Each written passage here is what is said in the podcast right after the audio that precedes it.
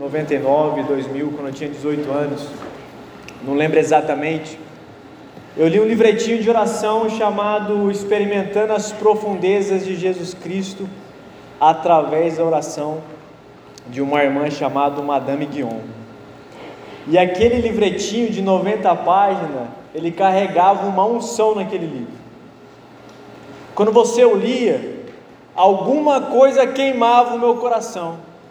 Em alguns momentos eu era constrangido por um senso de pecado enorme que habitava a minha vida, e às vezes eu parava, eu chegava e ajoelhava, e pedia perdão, e eu voltava a ler esse livro, e aquela unção que esse livretinho carregava, mexia muito com o meu coração, e eu não entendia muito bem que tipo de experiência era essa que um livro poderia fazer.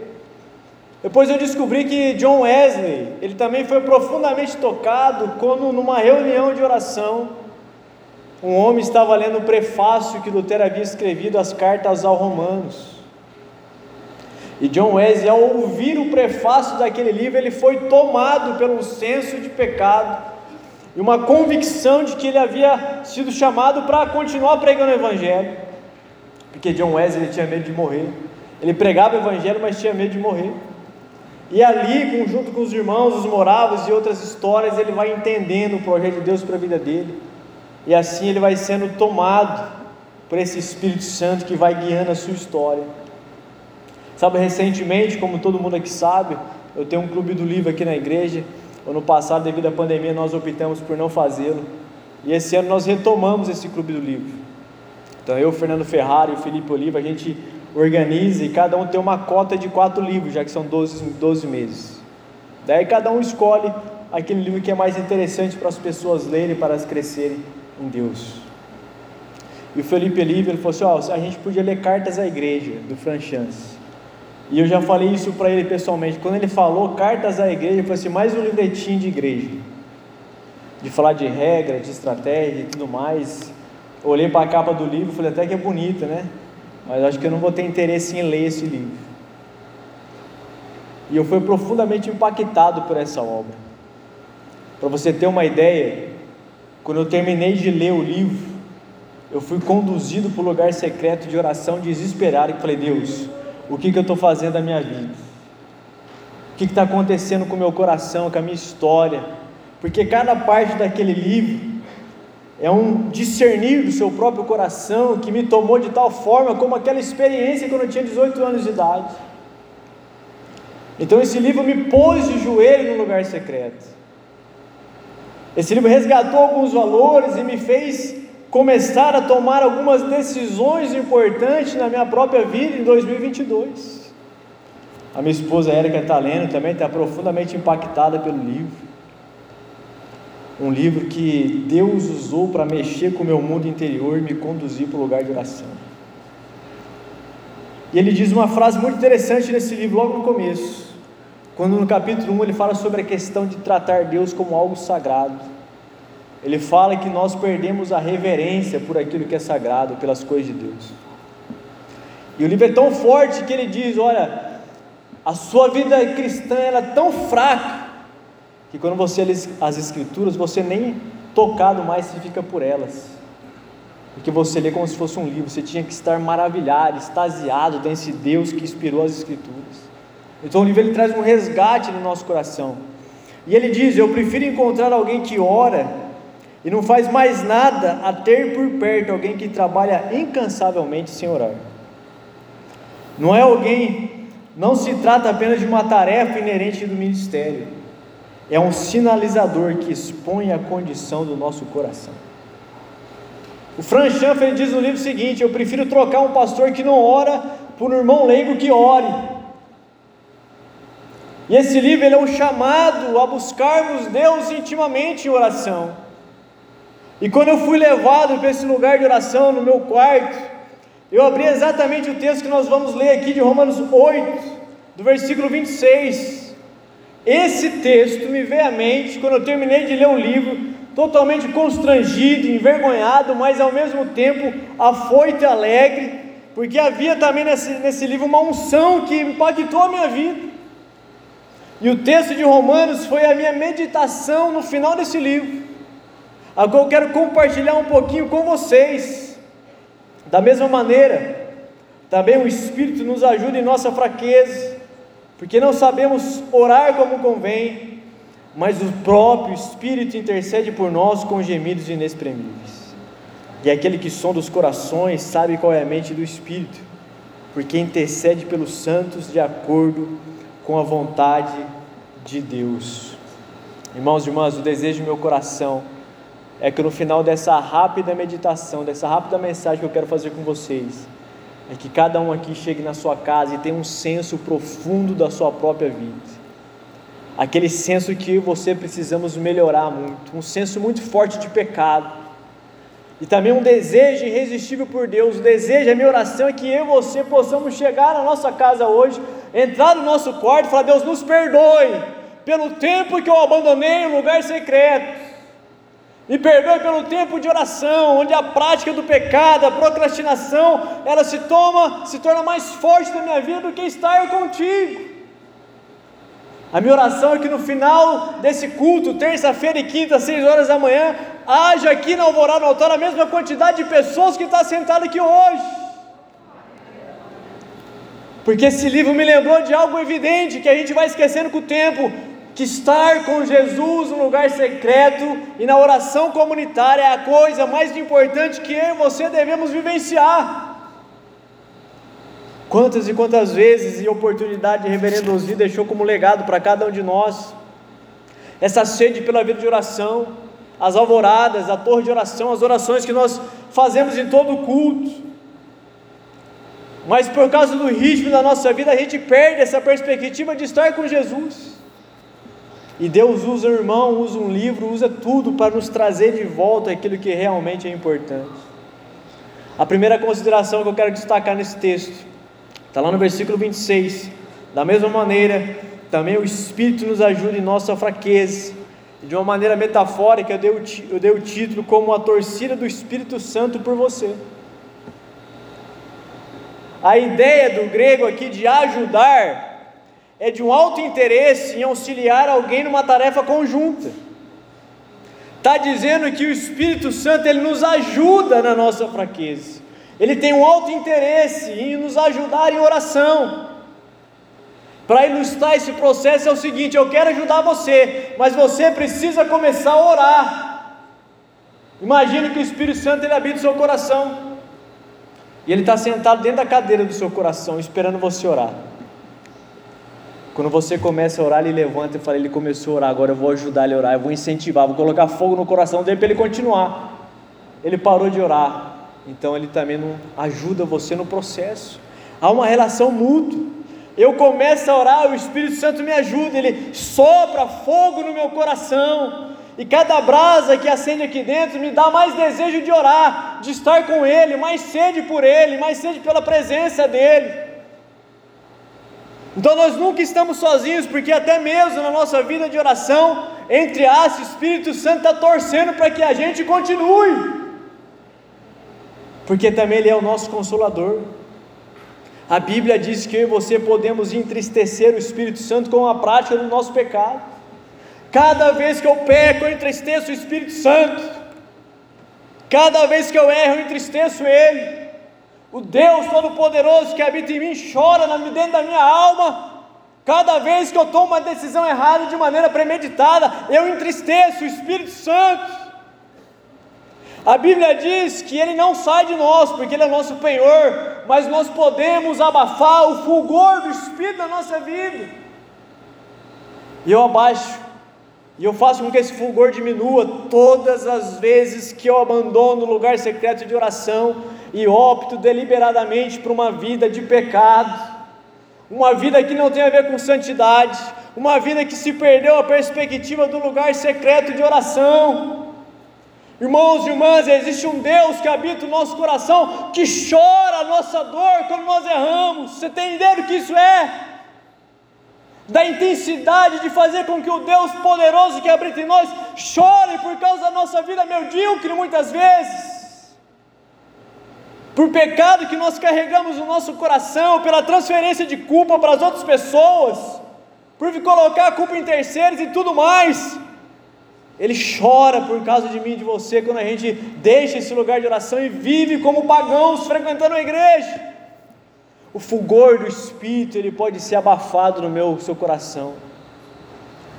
Ele pode estar lá, mas ele pode não estar agindo, embora ele haja de maneira graciosa em mim e você.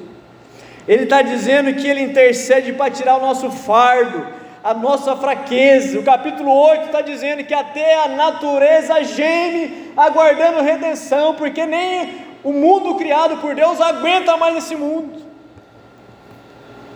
Irmãos, a vida que você vivemos é uma vida suportável. É uma vida suportável. Existe coisas ruins que acontecem contra nós. Pessoas nos decepcionam, nós decepcionamos pessoas. A crise vem, a pandemia vem, alguém morre o nosso coração também geme aguardando redenção, assim como a natureza, e o Espírito Santo está dizendo: por mais que você gema por causa do sofrimento, eu sou como esse Deus poderoso carregando você no colo para sustentar a sua vida. Porque a ideia de fraqueza aqui é de alguém que não tem força e nem vigor e nem vontade de tomar uma decisão. Você conhece pessoas que estão em depressão? Elas não conseguem tomar uma decisão na vida o Martin Lloyd Jones tem um livrinho chamado Depressão Espiritual.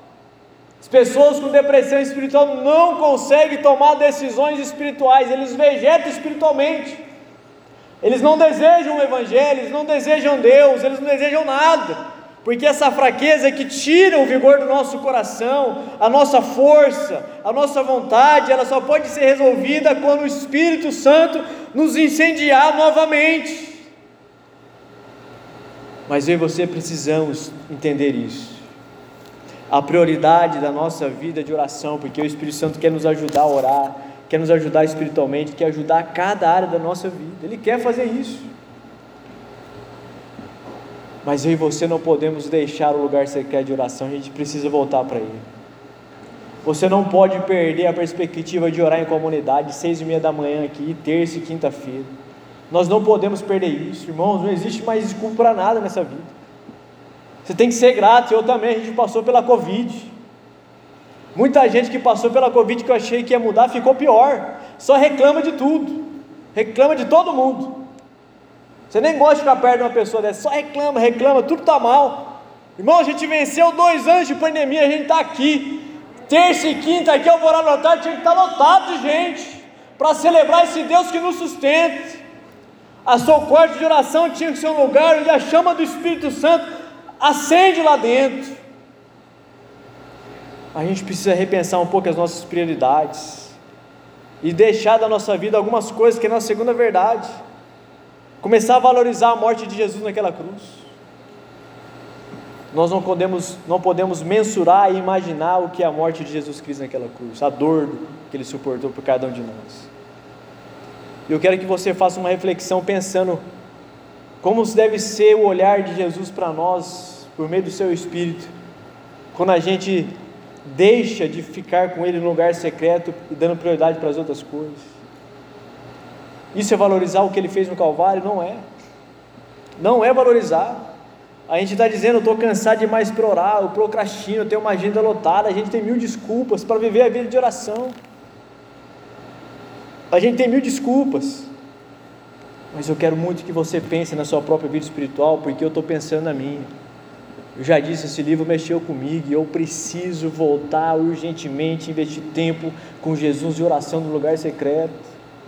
O Franz Chans, ele tem um outro livro sobre o Espírito Santo, e ele diz uma frase que é o seguinte: Se o Espírito Santo saísse de algumas igrejas, elas nem perceberiam que eles não estavam mais com ele.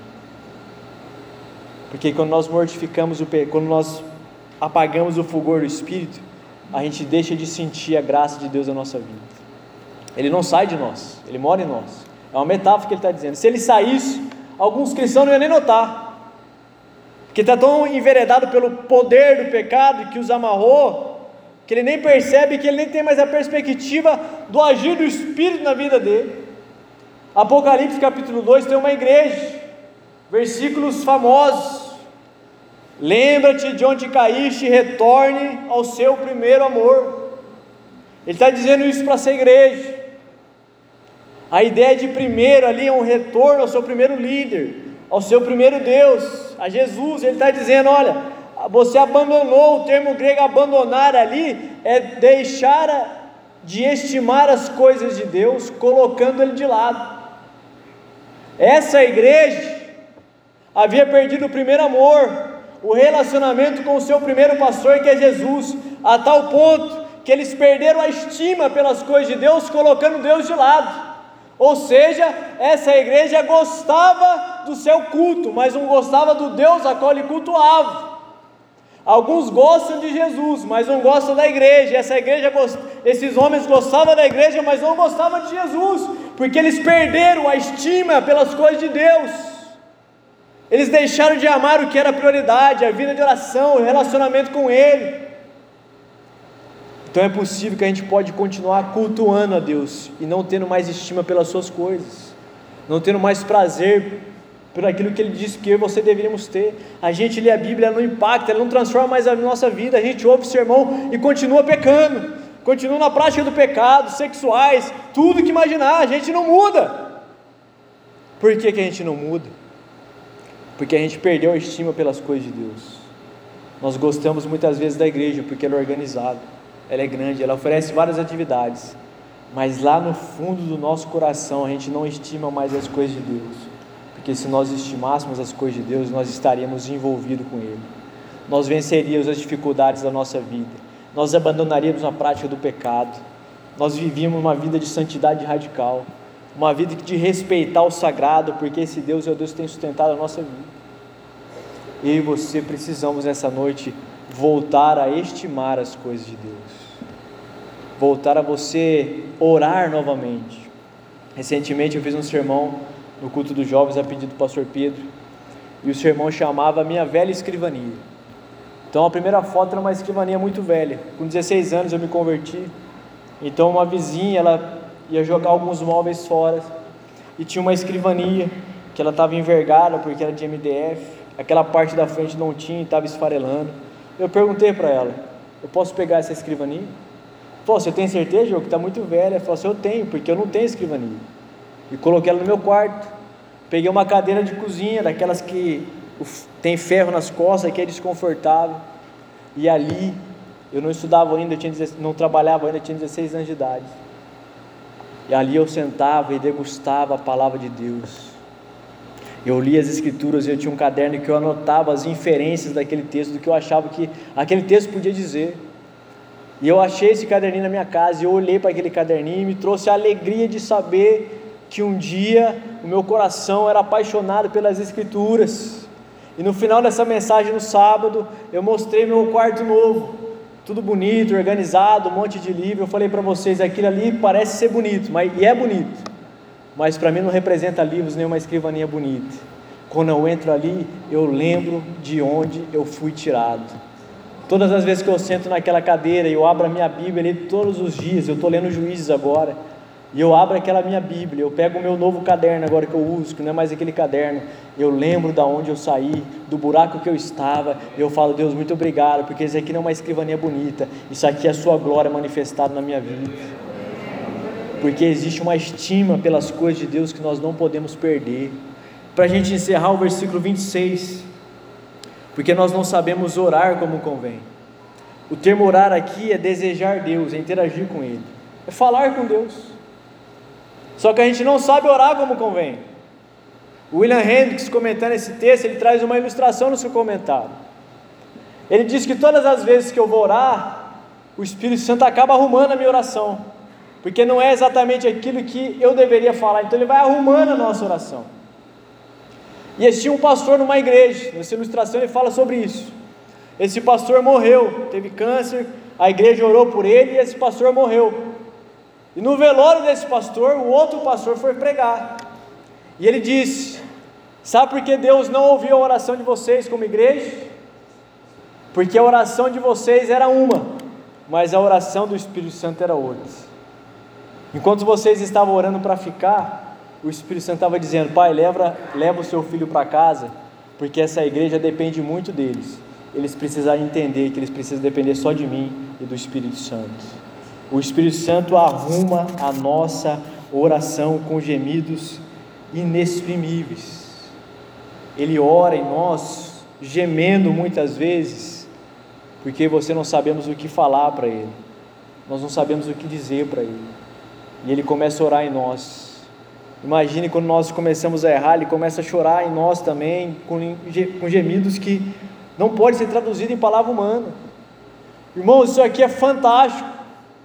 Saber que existe um Deus que arruma a minha oração e Ele coloca diante de Deus exatamente aquilo que eu preciso dizer, mas não consigo. Porque esse Deus, diz no versículo 27, que Ele sonda o nosso coração. E a ideia de sondar aqui é um Deus que está sondando cada coração, ou seja, Ele está observando atentamente corações que o desejam.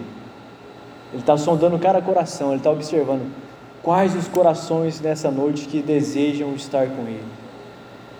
Irmãos, de uma coisa eu tenho convicção e certeza: 2022, Deus vai trazer um avivamento poderoso para essa igreja. Sabe por quê? Eu tenho visto coisas sutis acontecendo na vida do pastor Emerson, do pastor Léo, dos pastores dessa igreja. Eu tenho visto quebrantamento nesses corações. Eu tenho visto o mover do Espírito Santo. Eu tenho visto sermões que são incendiários que saem desse púlpito. Eu tenho visto orações sinceras que são feitas aqui em outros lugares. Deus está mexendo no corpo pastoral dessa igreja nesse conselho. E Ele vai fazer coisas grandiosas em 2022. E quando esse fogo pegar a gente aqui, irmãos, já está pegando. Você que está aí não vai, se, não vai segurar, você vai participar conosco desse avivamento.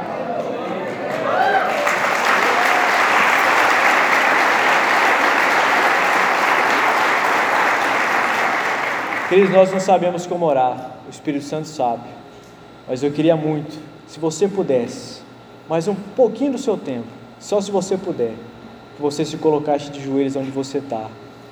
E eu queria muito que você pedisse para o Espírito Santo trazer vida para o seu coração.